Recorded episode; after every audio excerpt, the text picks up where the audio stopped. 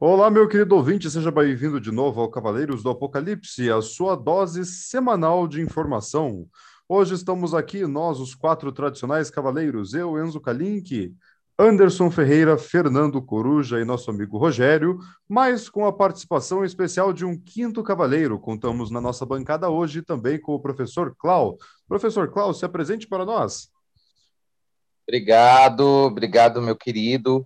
Então, olá aí a todos e todas e todes, aqui já iniciando a fala do Enzo, né, Enzo? Eu sou o professor Clau Lopes, professor pedagogo aqui da Rede Estadual de Ensino no Paraná, né, atuo aí como coordenador pedagógico, né, na, aqui na região é, periférica de Curitiba, no Tatuquara, e também sou professor de arte no ensino noturno para EJA, né, além disso, eu componho aí o Conselho Permanente em Direitos Humanos aqui do Estado, que é o COPED, né? Estou na presidência em exercício.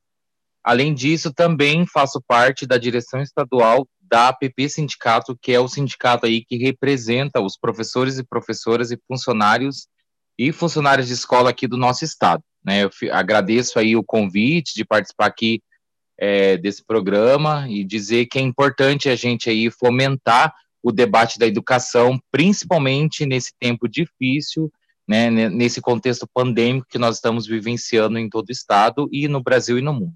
Obrigado aí e estou aqui à disposição de vocês. Então, hoje vamos começar conversando sobre um assunto que está em alta, com certeza, até pelo momento de pandemia que nós ainda vivemos, que é a educação. Como que fica a educação nesse tempo de pandemia, em que nós vivemos dependendo de um lockdown aqui, um decreto ali, não sabemos como será o dia de amanhã, o que estará aberto, o que estará fechado, mas como ficam as escolas? Estamos parando? Estamos abrindo? Deveríamos parar? Deveríamos abrir?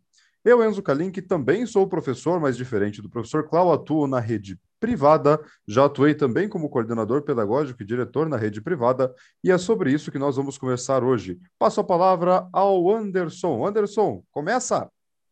Seguindo a sequência do nosso companheiro Clau aqui presente hoje, saúdo a todos e todas aqui presentes. É um espaço que é importante para a gente debater a questão da educação da pandemia, mas é, eu vou um pouco além da fala do nosso amigo Enzo, nosso cavaleiro, oráculo da história, é para levantar a questão da, da, da, minha preocupação não é tanto a escola, né? Mas sim a, o ambiente escolar, né? A comunidade escolar que está envolvida nesse tempo de pandemia.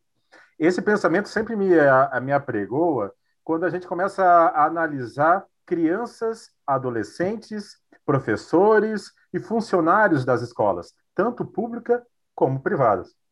E também as estruturas que existem nessas duas entidades, né, a pública e a privada, aonde a, a pandemia ela conseguiu reforçar as desigualdades de uma forma intensa, desde a conexão, é, desde do acesso ao material didático.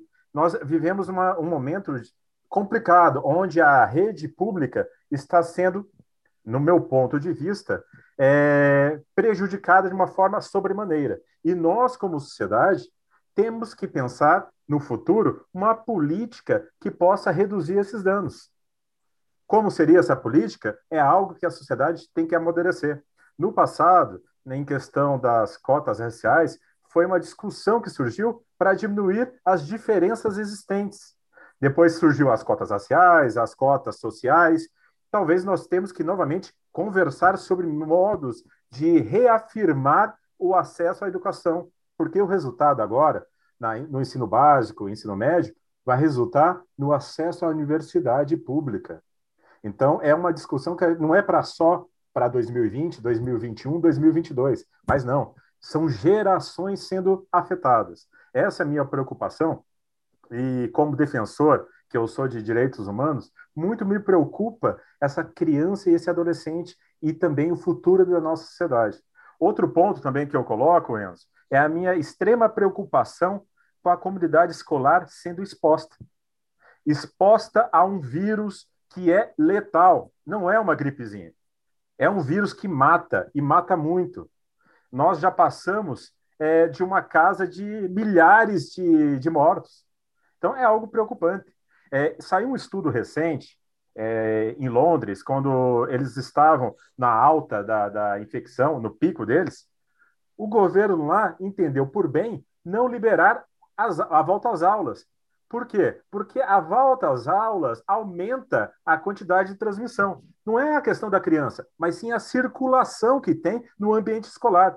Que a, a pessoal fala, não, a, a preocupação com criança é menor, tal, mas uma escola não é feita só com crianças, é feita com os profissionais que estão lá dentro. E acredito que o conceito de prioridade, nós temos que pensar o seguinte: o que, que tem que ser aberto primeiro?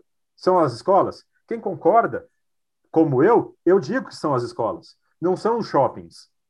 Então, primeiro tem que fazer uma restrição verdadeira, algo que não aconteceu no nosso país, para depois sim abrir novamente as escolas. Quem está sendo prejudicado são as nossas crianças e adolescentes, por falta de gestão pública. É isso que eu penso, Enzo. E volto para ti a palavra para os colegas seguirem. Pois é, é, além de toda a questão da desigualdade que é gerada não apenas entre ensino público e ensino privado, mas dentro do próprio ensino privado e dentro do próprio ensino público, porque mesmo na rede privada nós encontramos alunos que não têm as mesmas condições de estudo dos alunos, é, de, de outros alunos, digamos assim.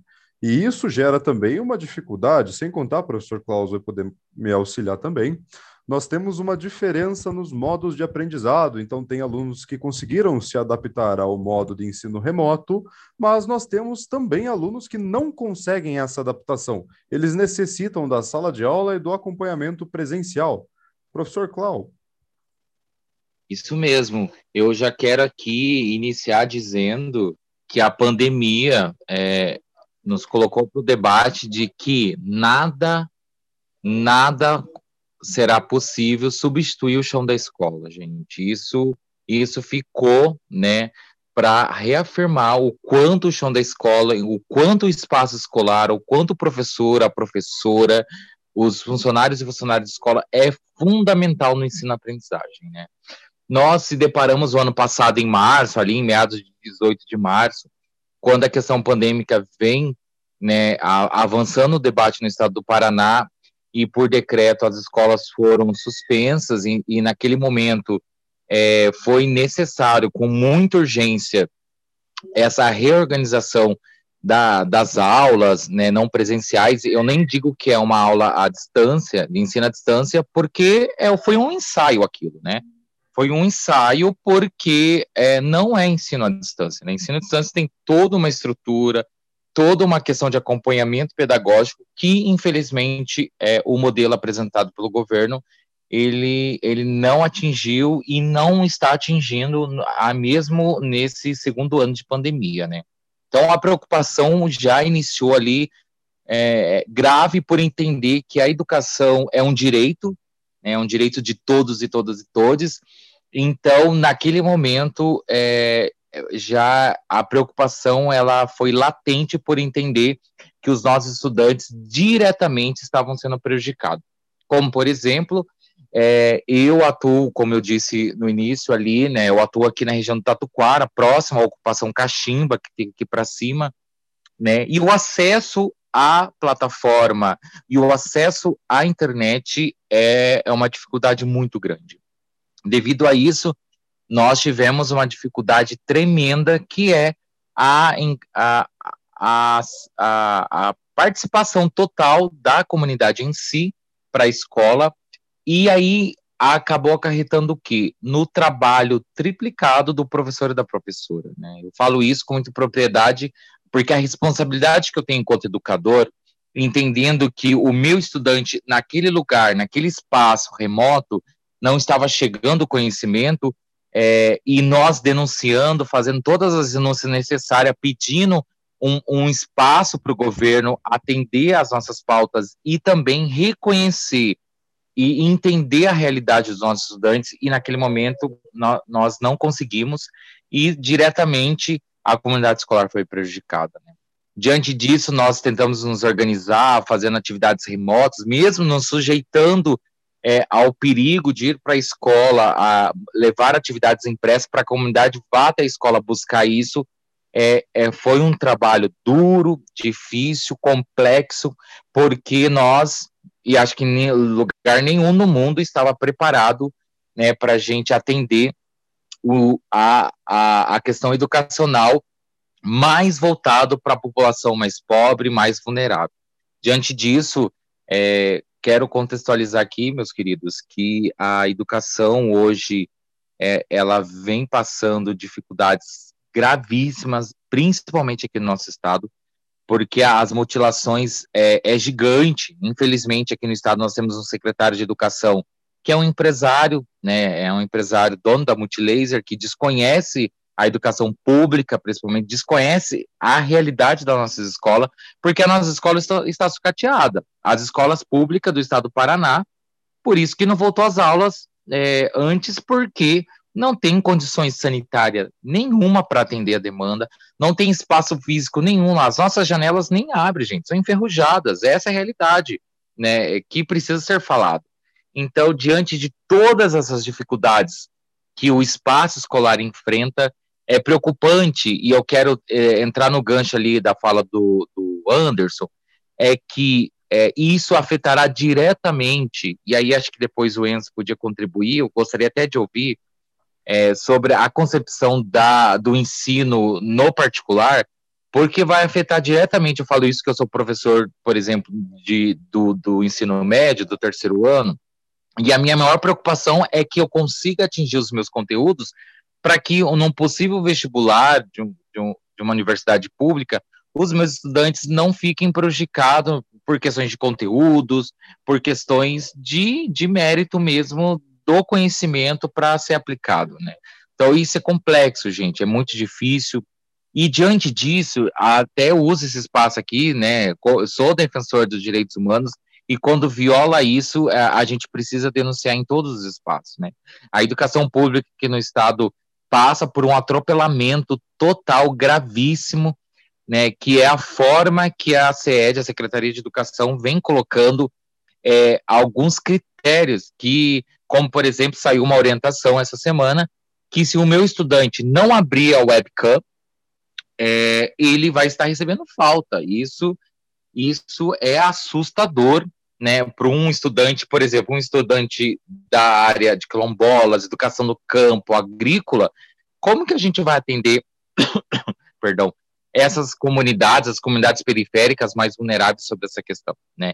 É, a, o viés pedagógico, a, a comissão pedagógica, ela acaba saindo do mérito. E é isso que a gente defende, né? Que por mais que temos todas essas dificuldades colocadas aí, nós precisamos aí é, entender melhor, respirar no sentido que, calma, não vamos atropelar o processo educacional, vamos ouvir a quem nos interessa, que é a comunidade escolar. Vamos ouvir os nossos pais, trabalhadores, trabalhadoras que estão também à frente de toda essa concepção, né? Vamos ouvir os nossos estudantes, mas essa essa escuta ela não existe, né? Essa troca de experiência ela não existe. E é por isso que as dificuldades ela ela vai vai acarretar mais ainda e nós vamos ter esse resultado de, de como eu posso dizer aqui, um resultado de fracasso mesmo daqui talvez dois anos, quando a gente entender mais a fundo de que o ensino remoto, esse ensino em tempos de pandemia, infelizmente afetou diretamente a população mais pobre. Então, eu, enquanto professor na região mais pobre, é, é isso que eu, que eu quero colocar aqui, porque o debate da igualdade ele vai ficar à margem, gente. Vai ficar à margem porque é, o, o, enfim, o Estado, a Secretaria de Educação não nos ouviu. Né? E já faço aqui um registro que nós somos contrário, qualquer professor é contrário o retorno das, das aulas presenciais, por entender que este momento ainda, nós estamos aqui em abril, né, Curitiba, Paraná e Brasil, vamos pôr o Brasil, a questão pandêmica ainda é muito grave, nós estamos aí na média de 65 anos da nossa população sendo vacinada, tem muita gente para ser vacinada, então o risco, a questão da movimentação dentro da escola, sem dúvida nenhuma, não vai garantir segurança e vai acarretar mais ainda em mortes, que é o que a gente não quer. Nós somos defensores da vida, em defesa da vida, e é para isso que nós queremos sim fazer o um enfrentamento, queremos colocar a comunidade, queremos colocar os estudantes para o debate junto com o governo, junto com a secretaria, porque é possível sim, possa aqui se permitir trazer várias, vários elementos que é possível garantir um ensino de qualidade mesmo nesse tempo difícil. Mas com esse modelo de, de assédio que o secretário de Educação, Renato Feder, vem fazendo é, com os professores, isso vai adoecer cada vez mais a, a, a, os nossos professores e professores, isso vai adoecer cada vez mais a, gestão escolar, e aí os resultados vai ser aquele fracasso né, que eu venho aqui debatendo com vocês, tá bom? Vou deixar aqui, talvez se alguém tem alguma pergunta, alguma interação, eu fico aqui à disposição. É, é um dado interessante que eu posso trazer para vocês, que a, a Unesco, né, que é uma agência da ONU responsável por acompanhar e apoiar a educação, a comunicação, a cultura no mundo todo, né? E está fazendo essa análise sobre a pandemia do Covid-19 e o impacto na educação. Os dados que eles trazem é uma questão de um impacto de em torno de 1,5 bilhões de estudantes em 188 países. É, esse dado representa um total de 91% do total da população é, de estudantes. Então, 91% dos estudantes estão sendo impactados na pandemia numa, no cenário global. Trazendo um outro dado aqui também, segundo uma pesquisa do IBGE, essa pesquisa é de 2018. Apenas 57% da população do nosso país possui um computador em condições de executar softwares mais recentes.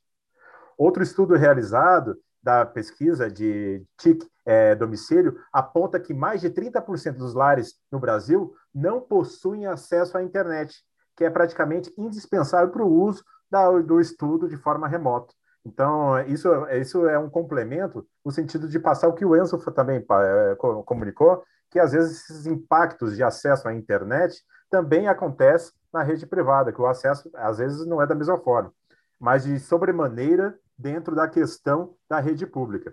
É, é interessante esse dado que trouxe o, Clau, o professor Clau Lopes sobre a questão do, da análise dos professores da rede pública, em sua suma maioria, são contrários ao retorno antes da vacinação. É um dado interessante que trouxe ele através da APP Sindicato. É, passo por o Enzo, nosso amigo. Pois é, eu, diferente do professor Cláudio, venho de uma outra realidade, né? O colégio em que eu trabalho conseguiu, em dois dias, comprar e colocar no ar uma plataforma para fazer as aulas online de um jeito diferenciado. Então, foi questão de, na mesma semana que nós soubermos que as aulas iam parar, até lembro de debater nessa época com o Anderson se as aulas iam parar. A decisão foi na terça-feira, se não me engano, mas é, as aulas parariam apenas na sexta. Né? E durante essa semana, então, na sexta-feira, nós já tínhamos uma plataforma que seria usada pelos alunos para realizar as aulas online, né? E aí eu vejo muitos acertos e muitos erros nesse período, porque era algo que nós não estávamos é, esperando. A educação remota ela já era uma realidade no Brasil, principalmente nas graduações. Vinha crescendo o número de faculdades que trabalhavam com educação à distância, etc. Mas essas faculdades tinham planejamentos, especialistas e estrutura para isso, né? De repente, nós somos obrigados todos a trabalhar sem é, sem aviso prévio com esse tipo de tecnologia. Então, é lógico, para alguns a didática é mais simples, para uns vai ser mais fácil, para outros, tanto professores, agora falando da, da, perspectiva do professor, vai ser mais difícil. Não vai ser tão simples de se trabalhar. O que, que acontece então? Existe um limbo de qualidade das aulas, tanto no sentido de equipamento, tem professores que investiram, eu até investi em alguns equipamentos para poder dar aula, tem professores que não têm essa condição de investir, e assim por diante. E acredito que esse é um ponto bem delicado, porque a qualidade da, da aula consegue acabar sendo prejudicada por isso. E também tem a questão dos alunos, né? Porque o aluno, para assistir aula, não precisa mais só de uma internet, ele precisa de um computador bom, precisa da internet, precisa ter acesso a isso, precisa de um ambiente de estudo que muitas vezes em casa ele não encontra, precisa de um local para poder estudar precisa de silêncio para poder estudar e assim por diante, né? E todas essas condições acabam sendo prejudicadas, é, não, logicamente, não na, no mesmo nível, mas acabam sendo prejudicadas na rede pública e na rede privada, certo? É, não podemos é, pensar que apenas pela apenas pela questão financeira nós vamos ter esse aporte, lógico que ela ajuda demais, mas tem questões aí que fogem também da questão financeira, chegam à questão de bom senso, que acaba faltando em responsáveis de todas as faixas é, financeiras, né? E aí nós temos problema, então, entre professores, pais com professores, professores e alunos, alunos e pais, e assim por diante, certo? Então, eu gostaria de passar a palavra para o nosso amigo Fernando. Salve a todas e todos. É, eu não sou um profissional da área de educação, né? Eu sou um, um jurista, um advogado, júnior, inclusive.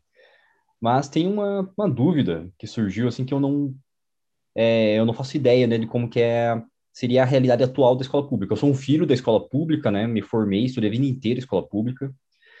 Mas eu não sei como que está sendo a dinâmica do, do ensino das escolas públicas nesse período pandêmico, né? Visto que eu não faço ideia se estão acessando algum portal, igual, por exemplo, a minha irmã, ela estuda numa escola privada. Eles acessam um portal, fazem um login e tem as aulas lá. Os trabalhos são feitos lá, tudo online, bem bonitinho. Mas eu não faço ideia de como seria na minha escola que eu estudei de primeira a quarta série, que é a escola Enéas Marques, né? Que era estadual na época e depois municipalizou eu não imagino eles acessando um portal na internet que tem as aulas online, o professor é, dando aula remota, ali ao vivo, por algum aplicativo. Eu não imagino isso. Então, pergunto ao professor Clau, é, como que está sendo a dinâmica de ensino nas escolas estaduais no momento? É, porque nessa fala de vocês, fiquei pensando, né? Na realidade do Enzo, eles têm lá um, um uma plataforma online para conceder essas aulas, né? Acho que semelhante ao da minha irmã.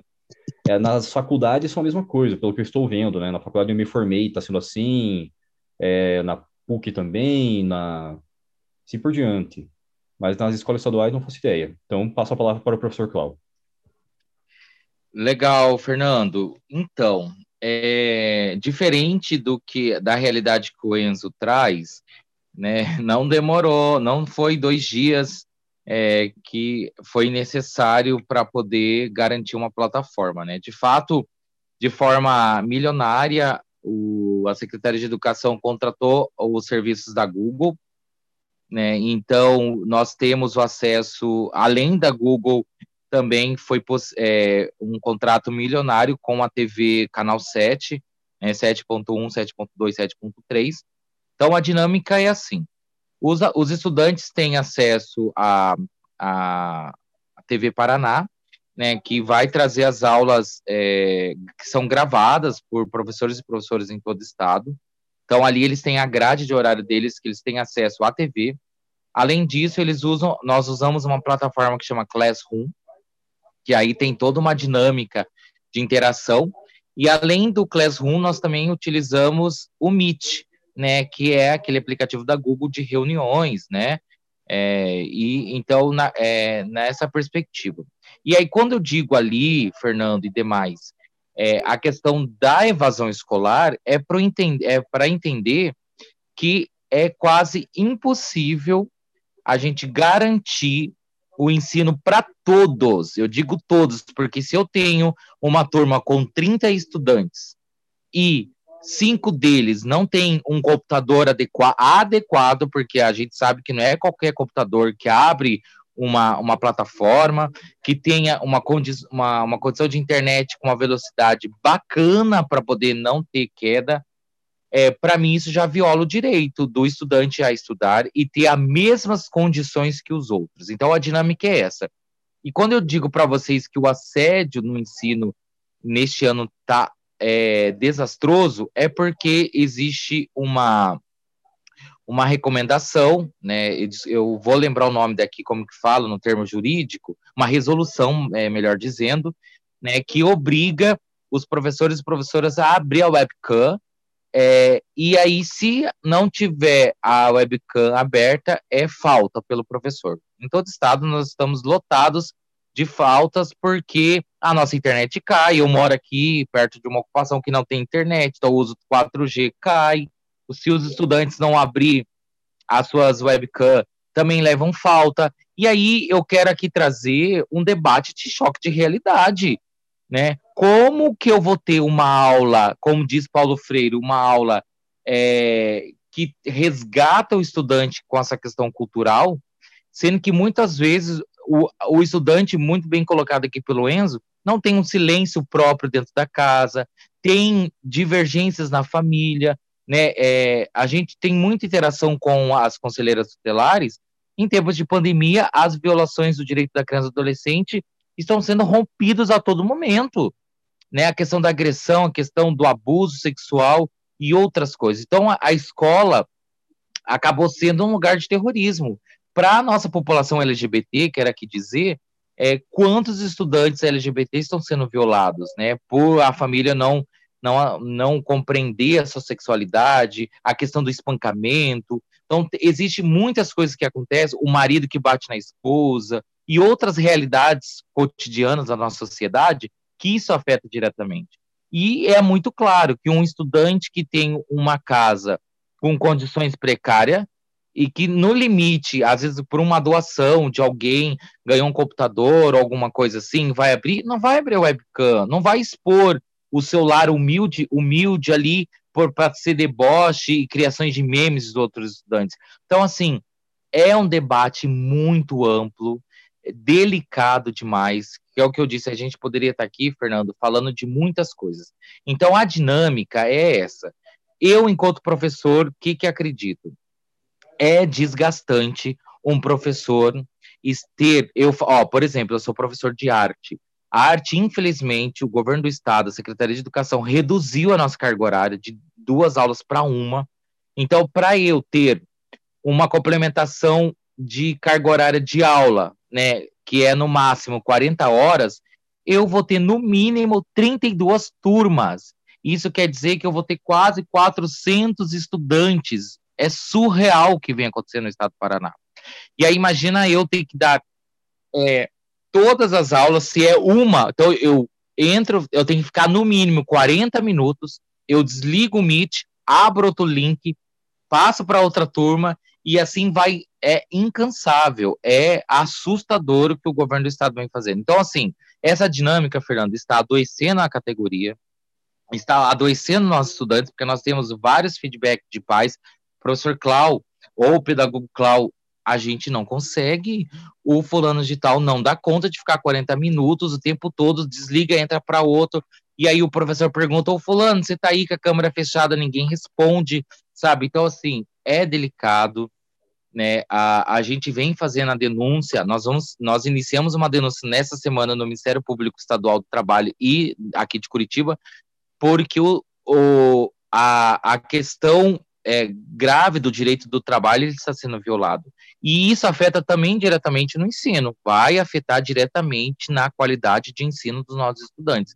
Então a dinâmica é essa. E para aliviar um pouco aqueles e aquelas que não têm condições nenhuma, nós fazemos atividades impressas. Então a gente faz um portfólio, né, é, pede para ser impresso, e aí o pai ou responsável vai até a escola com todos os cuidados necessários, né? E aí a gente organiza uma agenda para alguém é, é, entregar esse trabalho, e aí dá um prazo e o professor fica à disposição. Eu falo aqui, com muito tranquilo para vocês, infelizmente, eu uso meu WhatsApp pessoal para poder dialogar com os estudantes, para, ó, não fez o trabalho, tira foto, me manda, eu corrijo, porque é o único meio também que, porque essas plataformas, é o que vocês falaram, nós adultos já e, olha que eu quero aqui dizer que muitos professores têm dificuldade com essa tecnologia.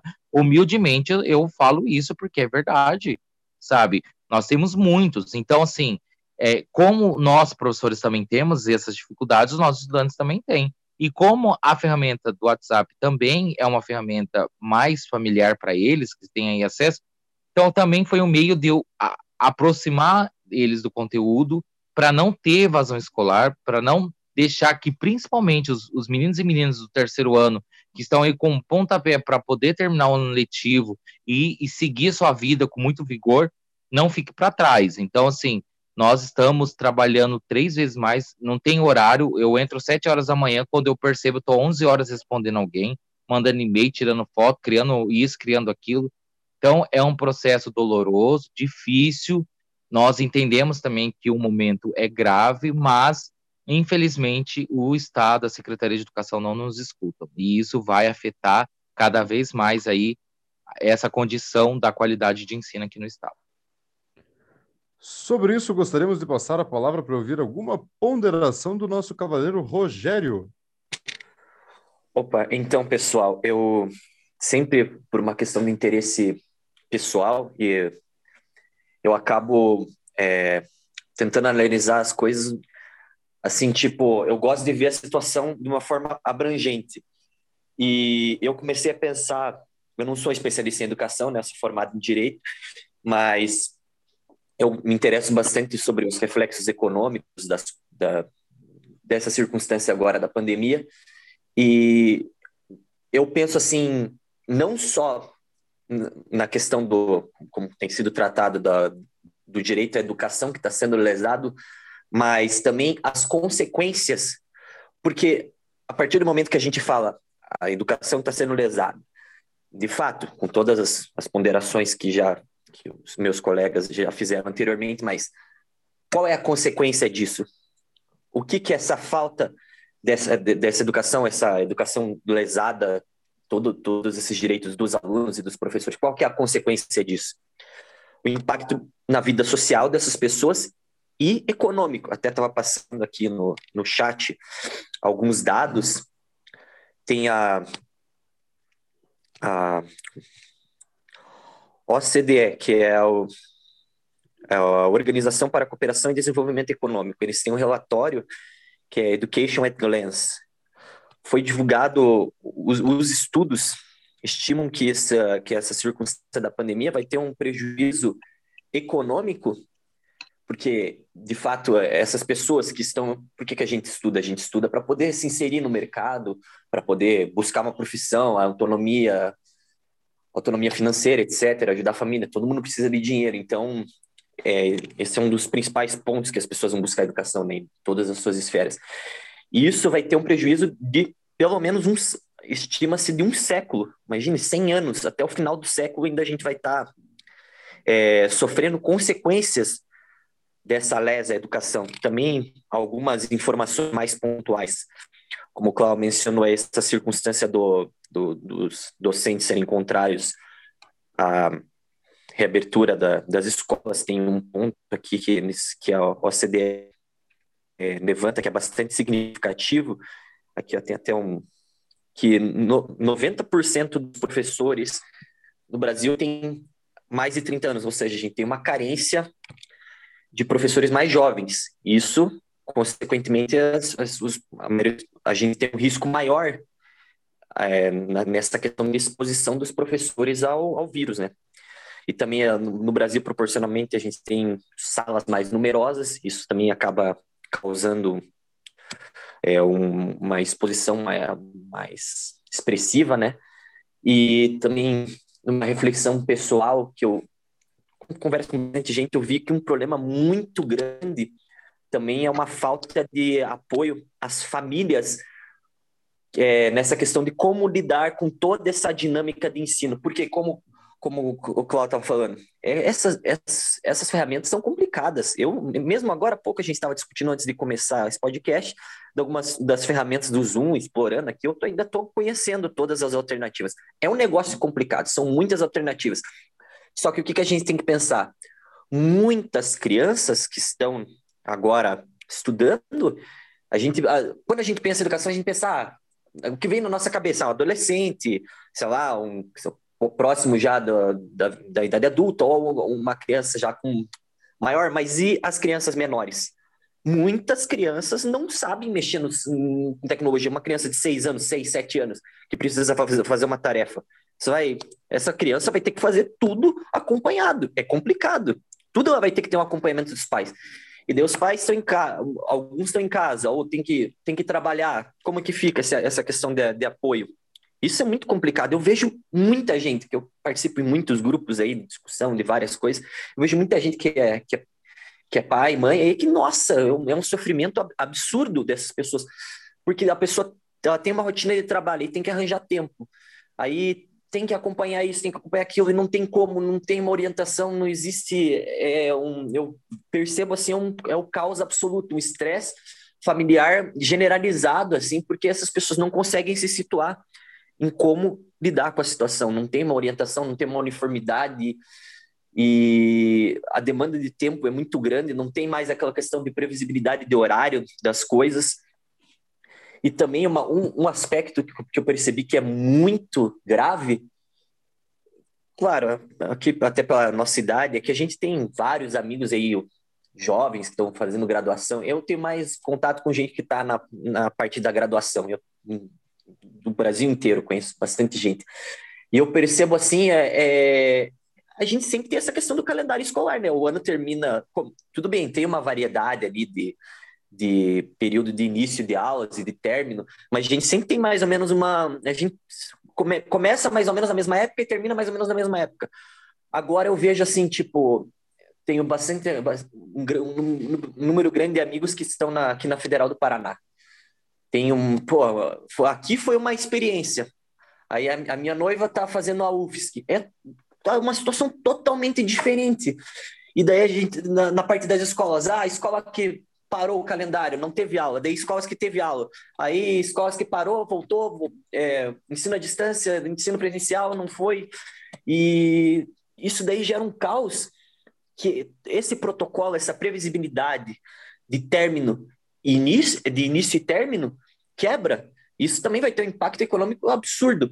Também, porque nessa, nessa dinâmica de caos, ninguém aprende direito. E, e, e é esse o aspecto chave do, do que eu percebo que é do, dessa questão do, do prejuízo econômico a, a longo prazo que isso vai ter. Porque essas pessoas não estão conseguindo exercer a, as habilidades cognitivas delas de uma forma razoável ou minimamente satisfatória. O que que, o que, que um, um, uma aplicação déficit da sua capacidade cognitiva gera? Você vai ter uma. Você vai ser lesado no, seu desenvolvimento de habilidades, de, de competências. E isso daí, essas pessoas, no, no momento do, de estarem exercendo a sua profissão no futuro, isso vai, vai ser afetado, ainda mais no momento de formação.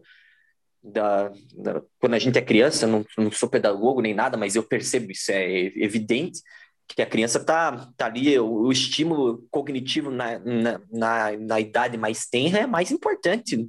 Você, como adulto, você já tem toda uma consciência, um jovem adulto, você já tem toda uma consciência formada, o prejuízo é muito menor.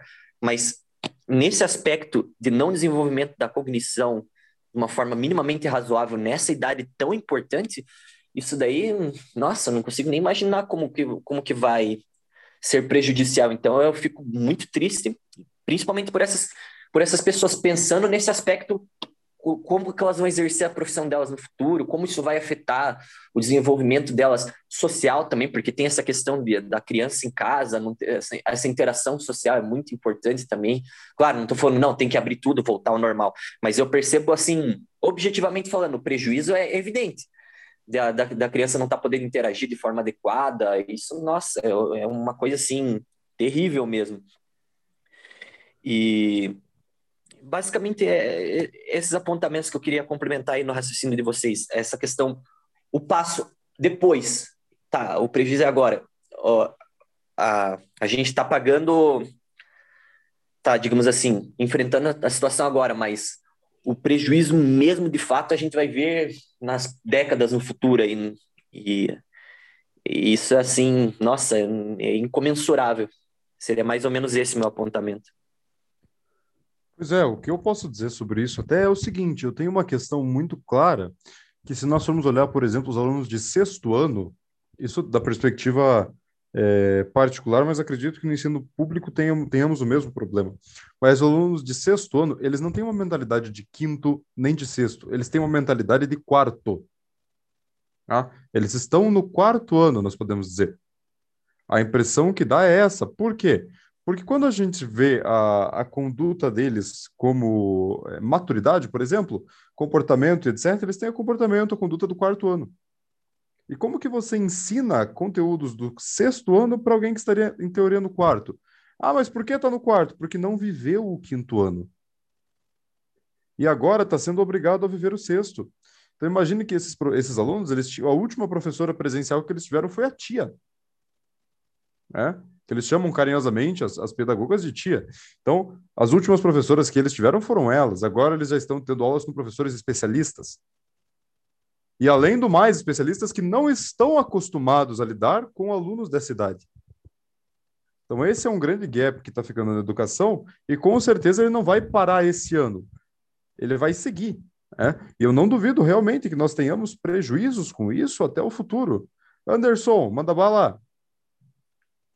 Então, é, o que eu quero trazer aqui para os amigos é uma, é uma parte do livro Pedagogia da Indignação, que eu uso como base para a gente pensar esse momento e como a gente deve caminhar. Né? Que ele diz o seguinte: uma das tarefas mais importantes da prática educativo-crítica é propiciar as condições em que os educandos, em suas relações uns com os outros e, com, e todos com, os, com o professor ou a professora, ensaiam experiência profunda de assumir-se.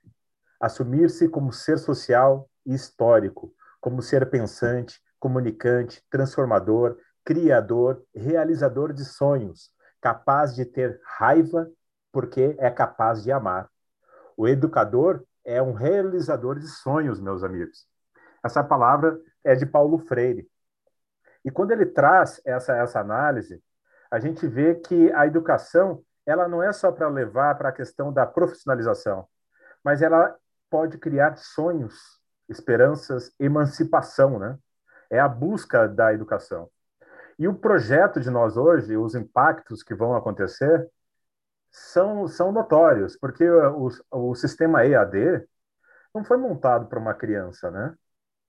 É, ele não foi montado nem para um adolescente. Ele foi montado para um público adulto, que já tem o discernimento necessário para poder acompanhar, alguns ainda, eu digo, tá? Acompanhar a educação à distância. Esse impacto vai acontecer de uma forma direta. E a fala do professor Clau me trouxe uma, uma preocupação maior. Se vocês é, lembrarem da nota técnica 039 de 2014 do Ministério da Educação, ela traz no conceito nosso jurídico a brasileiro a visão do esforço docente como um indicador de qualidade.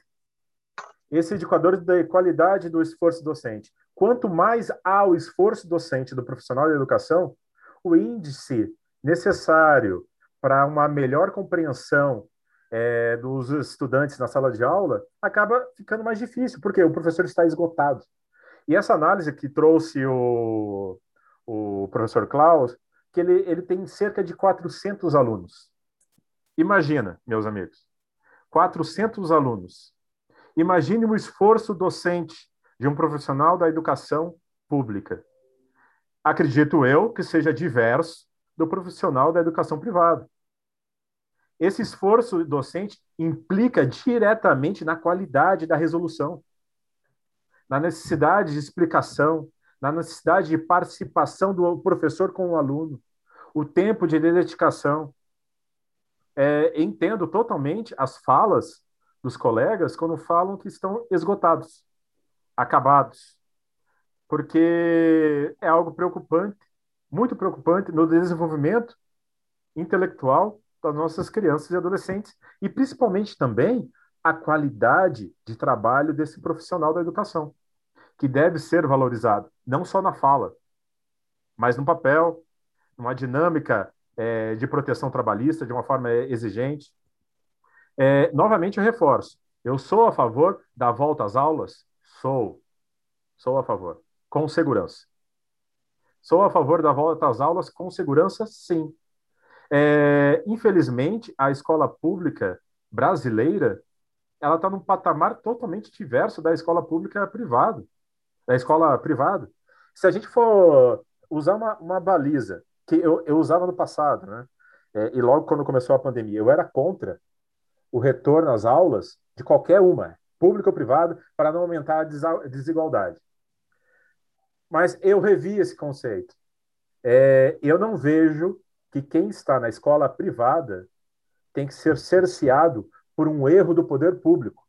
O poder público e o gestor público tem que ser responsabilizado pela péssima qualidade da estrutura da escola pública.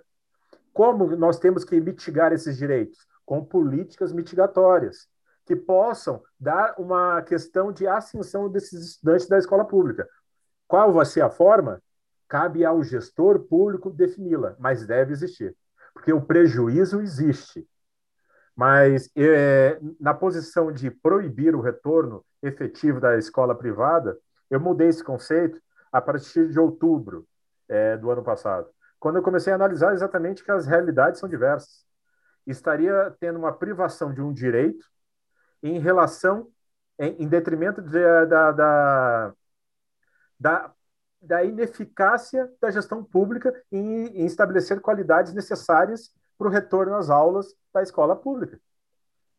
É, dentro disso, existe dentro do critério jurídico, Fernando, Rogério, entendem disso também, que são as a, que eu já disse, estou repetindo pela quarta vez, as políticas mitigatórias. É algo que eu acredito, até o professor Clau, como representante, presidente interino do Conselho Permanente de Direitos Humanos, poderia levar essas pautas de políticas afirmativas que tem que ter. Essas são as políticas mitigatórias são afirmativas de acesso futuro para quem está sendo prejudicado. Então nós, como sociedade, temos que pensar nisso. Como vamos equilibrar essa balança? Como foi dito pelo Rogério, existe uma diferença. Existe um déficit que vai acontecer, que vai ser só corrigido no final do século. E como nós vamos possibilitar acessos a situações desiguais. Existem situações desiguais. Com políticas afirmativas. E temos que construir essa política afirmativa e a sociedade tem que cobrar essas políticas afirmativas. É, caso contrário, nós estaremos fadados a ter esse distanciamento ainda maior entre escola pública e escola privada. Tá? É, isso a gente tem que pensar como sociedade e como grupo, né? Grupo que pensa de uma forma progressista. É necessário isso, meus amigos. Pensando um pouco sobre essa perspectiva da volta é, às aulas do ensino particular, né? É, quero relatar aqui a minha experiência de que no meu primeiro dia antes de voltar às aulas eu estava nervoso. Ah, eu estava nervoso. Eu estava com medo de ser contaminado, etc., qualquer coisa do gênero. Mas ao chegar na escola, eu percebi tanto da parte dos colaboradores quanto da parte dos alunos uma precaução e um cuidado muito grande. Tá? Então, os alunos de máscara, os, os funcionários, e, e, não é aquela máscara no queixo, etc. e tal, e o colégio fornecendo EPIs e, etc. Então, eu me senti seguro. Com o passar do tempo, eu me senti um pouco menos seguro. Porque, além do aumento do número de casos que nós tivemos, Aí nós temos a questão do cansaço dos alunos com a pandemia, então a máscara já, ah, mas eu estou aqui em contato com ele, o distanciamento social já não faz mais sentido para eles, e assim por diante. Então, nós, eu, eu tive uma mudança de visão por isso, é, mas eu ainda me acredito em condições de dar aula presencial. Até porque considero a qualidade das aulas presencial. Ah, mas teu colégio gastou dinheiro, comprou uma plataforma, você gastou, eu gastei com, com material, com etc. Não estou discutindo isso estou discutindo a qualidade da sala de aula. Tá? Então, é, por esses quesitos, eu hoje me sinto seguro em dar aula presencial, certo? Tenho certeza que a realidade do ensino público é diferente, tá? E aí nós temos o, essas políticas que o nosso amigo Anderson comentou, elas têm que existir. Por quê? Porque hoje está dispar. Hoje o público e o privado não caminham na mesma sequência. Ah, Enzo, mas nunca caminharam. Concordo, mas a discrepância hoje é maior. A pandemia serviu também para aumentar a discrepância que nós sempre tivemos entre público e privado. Uh, a questão de estrutura do colégio, é, nós estamos aí num decreto em que não permite 100% dos alunos em 100% das salas de aula, certo? Seguindo esse decreto, muitos colégios não têm a estrutura de trazer os seus alunos. Outros colégios têm salas vazias que conseguem acomodar mais alunos, etc. E assim por diante. Então, é, eu vivo numa realidade em que o meu colégio dá a opção ao aluno se ele quer continuar em casa, se ele quer assistir aula presencial. E se ele quiser, o lugar dele está lá. Por quê? Porque as sedes são grandes, eu consigo salas a mais, etc. E assim por diante. Então, são modos de se trabalhar diferente. Eu garanto que as mudanças infraestruturais que o meu colégio passou entre o ano passado e esse ano não aconteceram na educação pública. E elas inviabilizam o retorno das aulas presenciais. Então, essas divergências, elas têm que ser tiradas em algum lugar. Nós não podemos ter uma educação que continue dispar por tanto e tanto tempo. Então, peço ao professor Cláudio Lopes que me traga, nos traga um pouquinho dessa luz de como que está essa situação no ensino público. Então, Enzo, foi apresentado já no início do ano letivo, né? Teve até a data, se eu não me engano, foi 18 de fevereiro, isso, aí depois é, adiaram para 1 de março, e aí acabou é, cancelando, que era a questão das aulas híbridas, né? E aí, nesse sentido, é, nessa questão que eu já disse aqui na minha fala, por entender que a, esse modelo existe um, um revezamento mas que de fato coloque o professor a todo instante é, com, com a, a, forma do critério de que está é, colocaria todo, todos e todas é, em risco. Por que em risco que eu quero dizer? Mais uma vez aqui eu, eu, eu, eu digo que as condições sanitárias propostas é, pelo governo do estado, pela Secretaria de Educação, ela não responde o que está no papel. Isso é fato, certo? É, um exemplo aqui, o concurso público da, se eu tiver errado, alguém me corrija, que é, foi aquele concurso público do, da Polícia Federal é, Civil, gente, que foi cancelado. Qual que é aí? Quem me lembra? É, não sei se é civil, federal. Enfim, esse concurso da PM. Isso, da PM que é o que foi do Paraná o concurso daqui foi suspenso porque os, a, a, os lugares sede que iam é, proporcionar essa prova também eram os espaços das escolas estaduais, e ali perceberam também que as condições sanitárias por um concurso que poderia organizar isso também afetaria diretamente e comprometia a questão da segurança. E as escolas é isso, como por exemplo, gente, ah, eu falo aqui no Tatuquara porque nós temos por média aqui de oito escolas estaduais. É, algumas são é, é, alugadas, são, são, eram comércios, são lugares que não são escola, né, que não tem estrutura de escola, que você olha para aquele espaço e diz, que isso? É uma escola. escola, mas aqui é uma escola? Isso, é uma escola. Então, são prédios e espaços alugados há anos, porque aqui na região, por exemplo, região periférica aqui, cresceu muito rápido, as comunidades foram expandindo, então, o, e aí a gente teve todo governos aí, que era a Operação Quadro Negro, que desviou verbas de escolas para construir, e não construíram as escolas. Então, esses espaços são precários, não tem condições de espaço. Quando você, a gente fala é, sala de aula, o que, que a gente pensa de sala de aula? Uma sala de aula ampla, que não tem superlotação, que tem janelas é, que é possível abrir, ter ventilação, ter no minimamente um, um, ventilador na sala. Não, gente, isso não, isso nessa região não existe. Então é algo de outro mundo, assim. E, e eu chamo a atenção aqui daqueles e aquelas que vão nos escutar, que quem tem diverge com esse debate, que procure uma escola pública. Vem aqui, eu faço um convite para vocês Venham para a região aqui do Tatuquara, da Caximba, para vocês é, conhecer as condições das escolas. Então, nesse sentido, esse modelo híbrido ele não ia funcionar e não vai. Se caso a pandemia é, neste momento, e mesmo que a gente esteja vacinado e a metade da população não esteja, será muito grave, por essas condições também que as estruturas, as, a, a, o espaço educacional ele não comporta nenhum tipo de segurança sanitária e, e essas demandas. Então, nesse sentido, a gente vem fazendo essa avaliação e a gente está para o debate aqui, tá?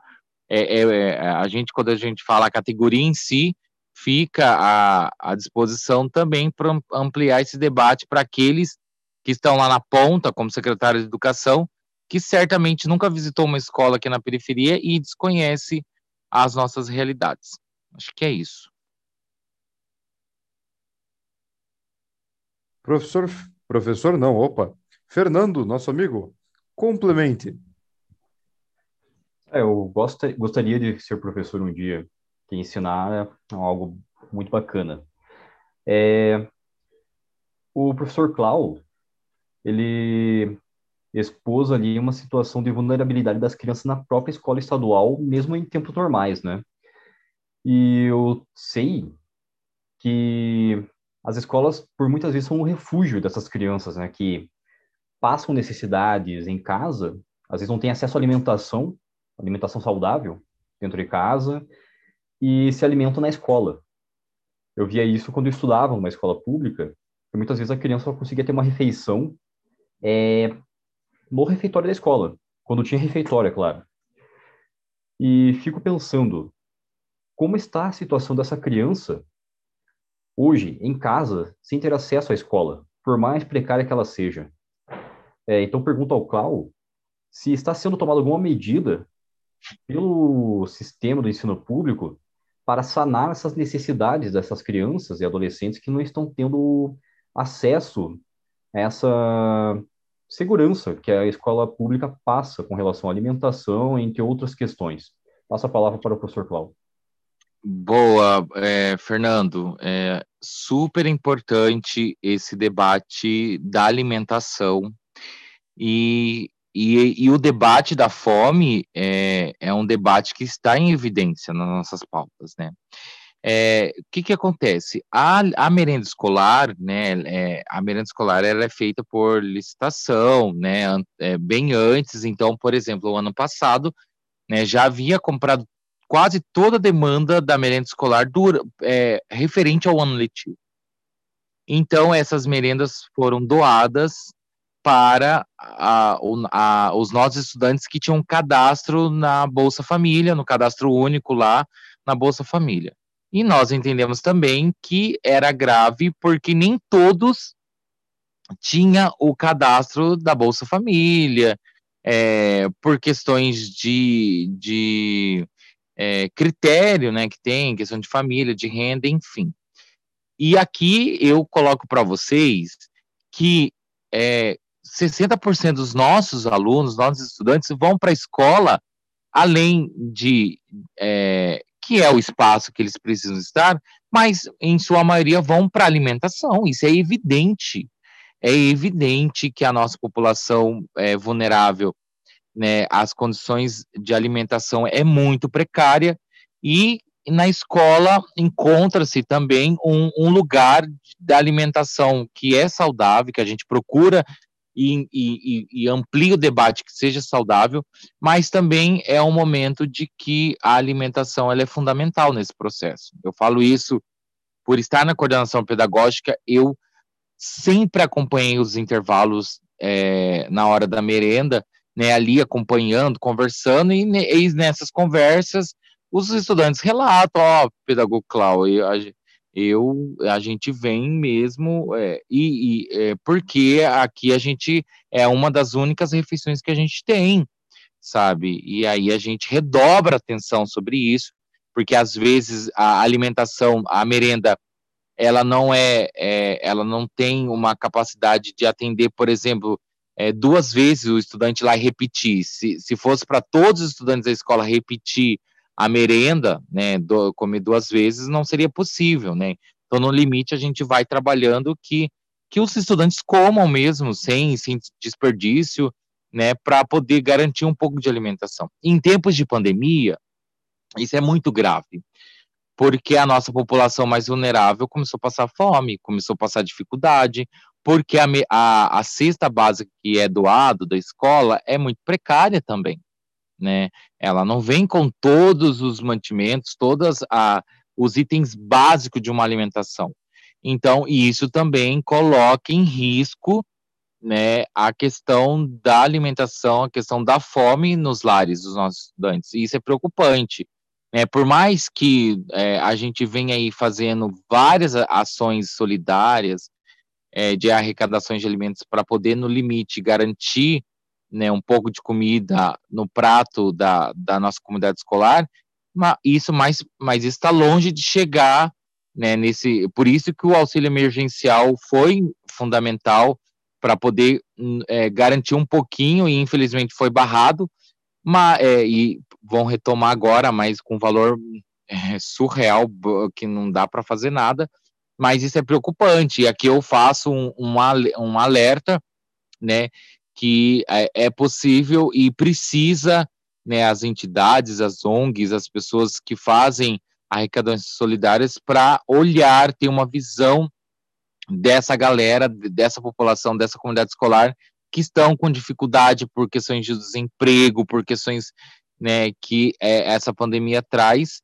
né, esse impacto social, econômico, né, que a fome é um debate que, evidente, a gente vai cada vez mais colocando em evidência, porque ele vem, ele vem é, se destacando aí e a gente se preocupa muito, porque não dá para pensar uma criança, né, um trabalhador, uma pessoa passando fome dentro de casa e ainda o secretário de educação exigindo que esse estudante tenha, é, não sei se vocês viram um vídeo que ele, ele numa numa reunião, ele diz que é para se virar, se vira.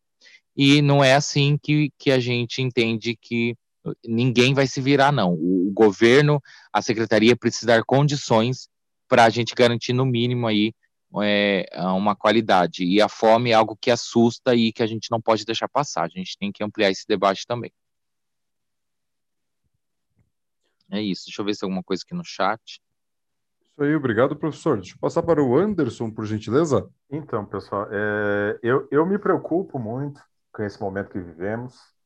É, eu recordo uma fala que teve do ministro do Meio Ambiente, Ricardo Salles, que ele falou que no tempo da pandemia era interessante para passar a boiada, né?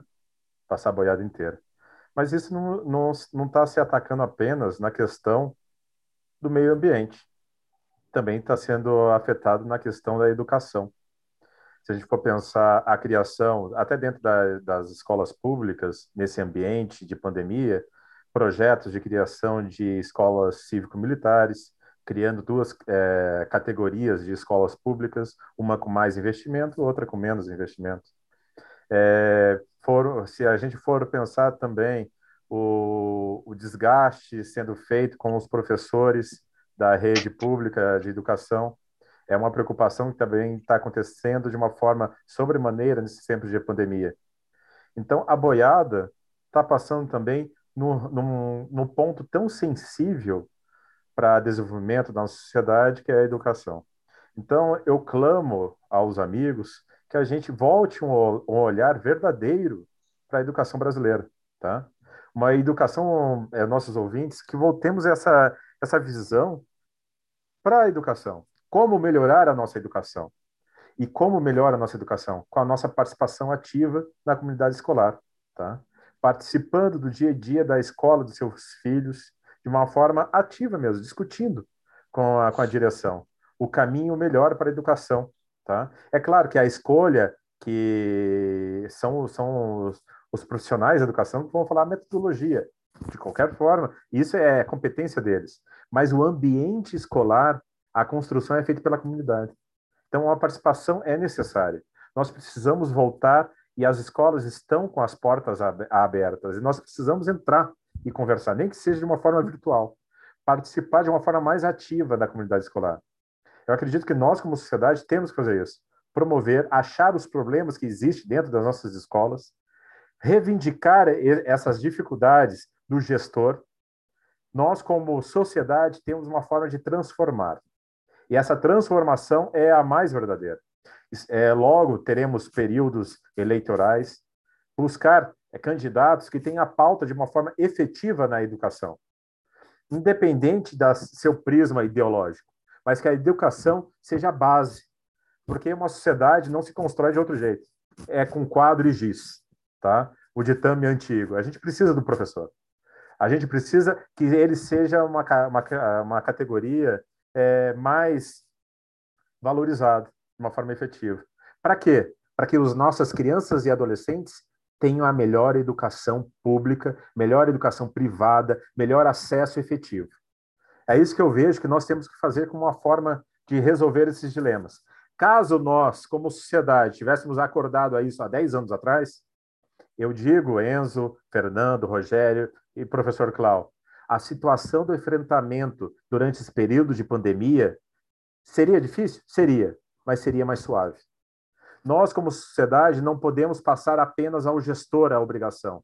Nós temos que nos, in, nos internalizar do problema também e cobrar as soluções do problema. É isso que eu acredito que nós temos que fazer de uma forma transformadora. Deixar apenas ao gestor ele decidir sozinho o que vai ser o futuro dos nossos filhos não é o caminho. Confiemos no professor, mas cobremos o gestor. Tá? É, é esse que eu deixo como recado para concluir o meu raciocínio.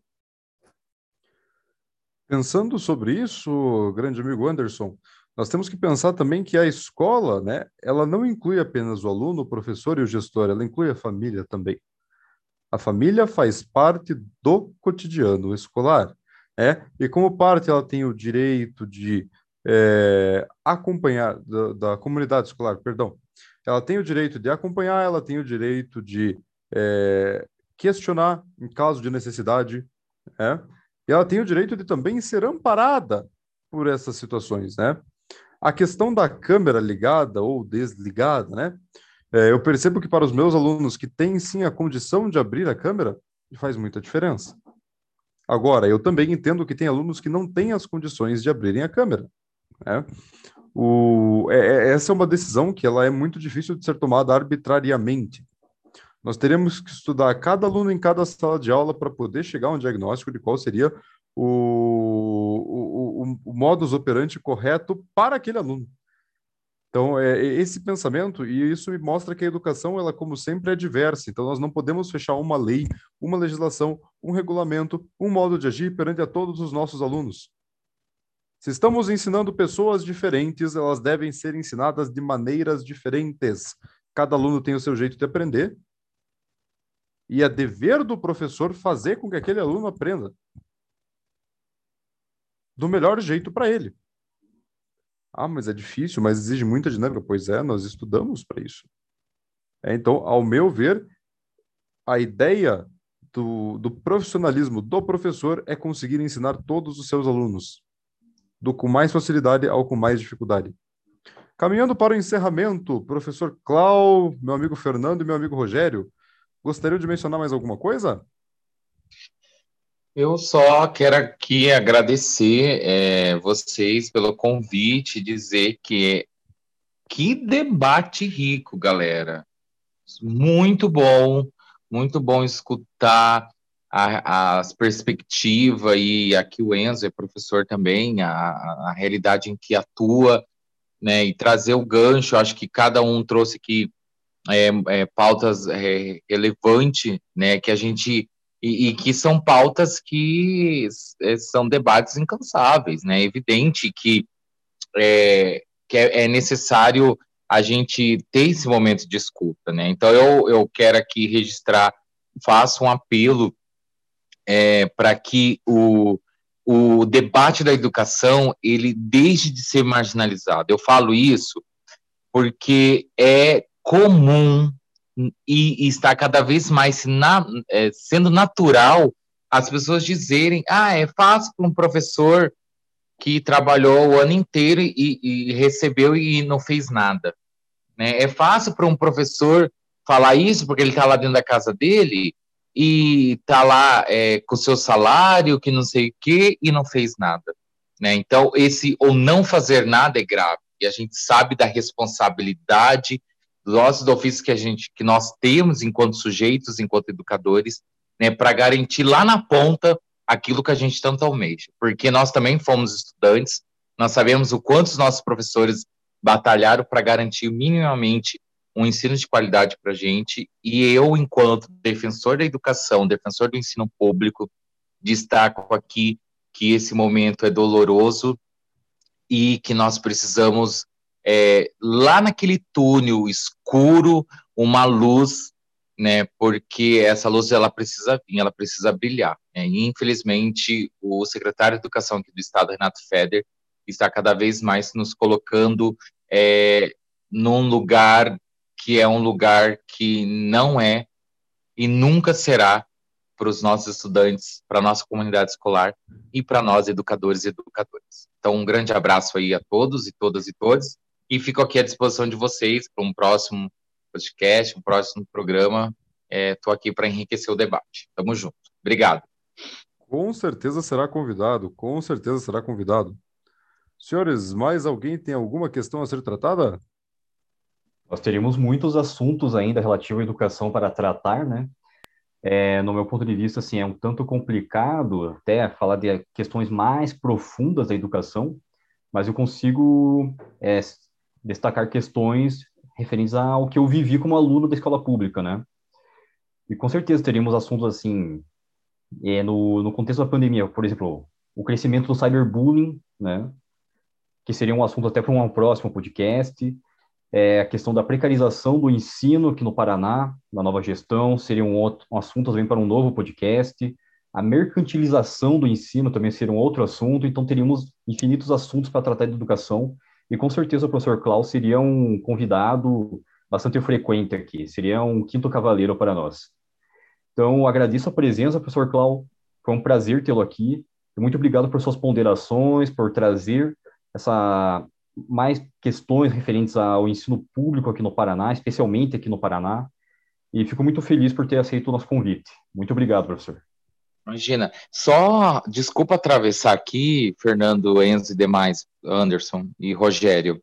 É, eu, a, eu, um registro que eu deixo aqui de uma realidade do ensino público no Estado é que, devido não ter concurso público há quase oito anos, isso coloca. Eu sou um professor temporário, eu não sou concursado. Então, eu estou há sete anos trabalhando como professor PSS, pego aula, levo um chute na bunda final do ano, e aí espero para contratar de novo e fica nisso. Então, as incertezas, o desemprego, ele vem totalmente é, aos redores da nossa realidade. Né?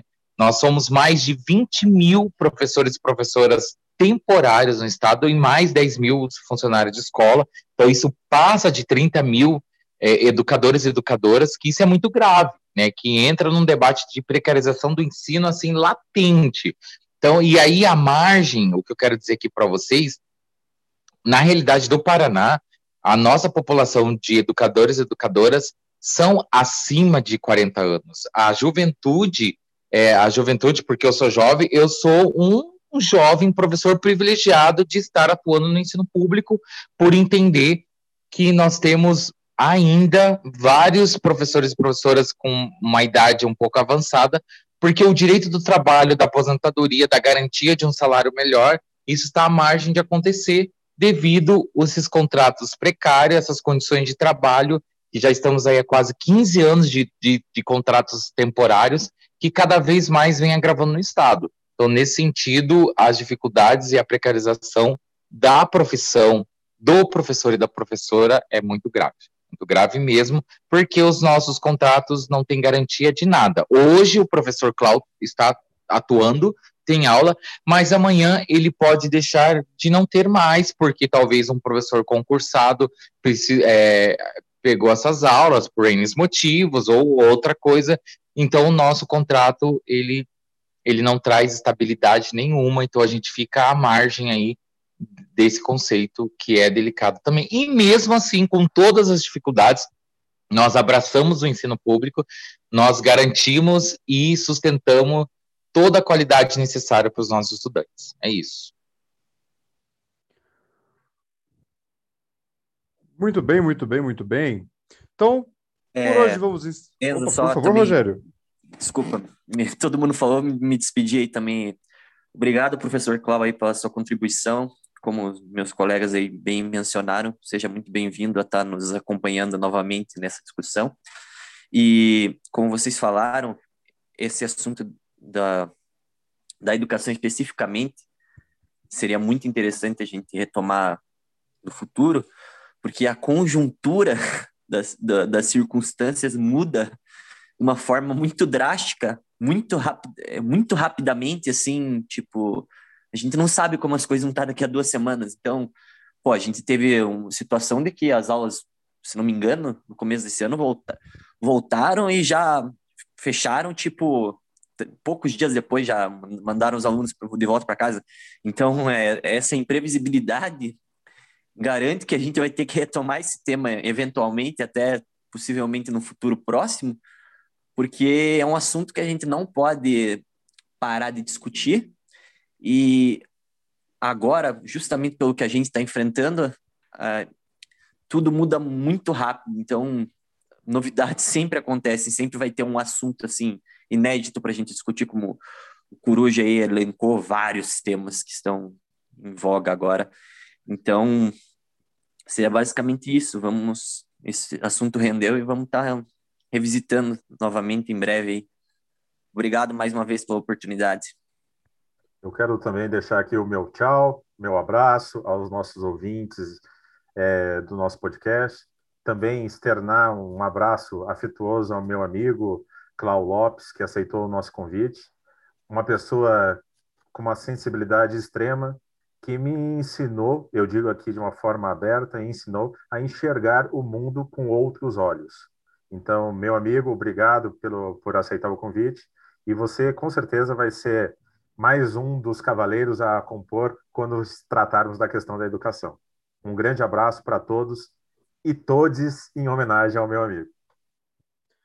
E um grande abraço a todos os nossos ouvintes. Estamos disponíveis no Spotify e no Deezer. Obrigado, professor Cláudio Lopes, pela participação. Lembrem de nos darem um oi no Twitter, pessoal. Arroba Cavaleiros do AP2. De novo, Cavaleiros do AP2. Contamos com todos vocês para divulgarem para seus amigos e familiares. Muito, muito, muito obrigado pela sua audiência e roda a vinheta!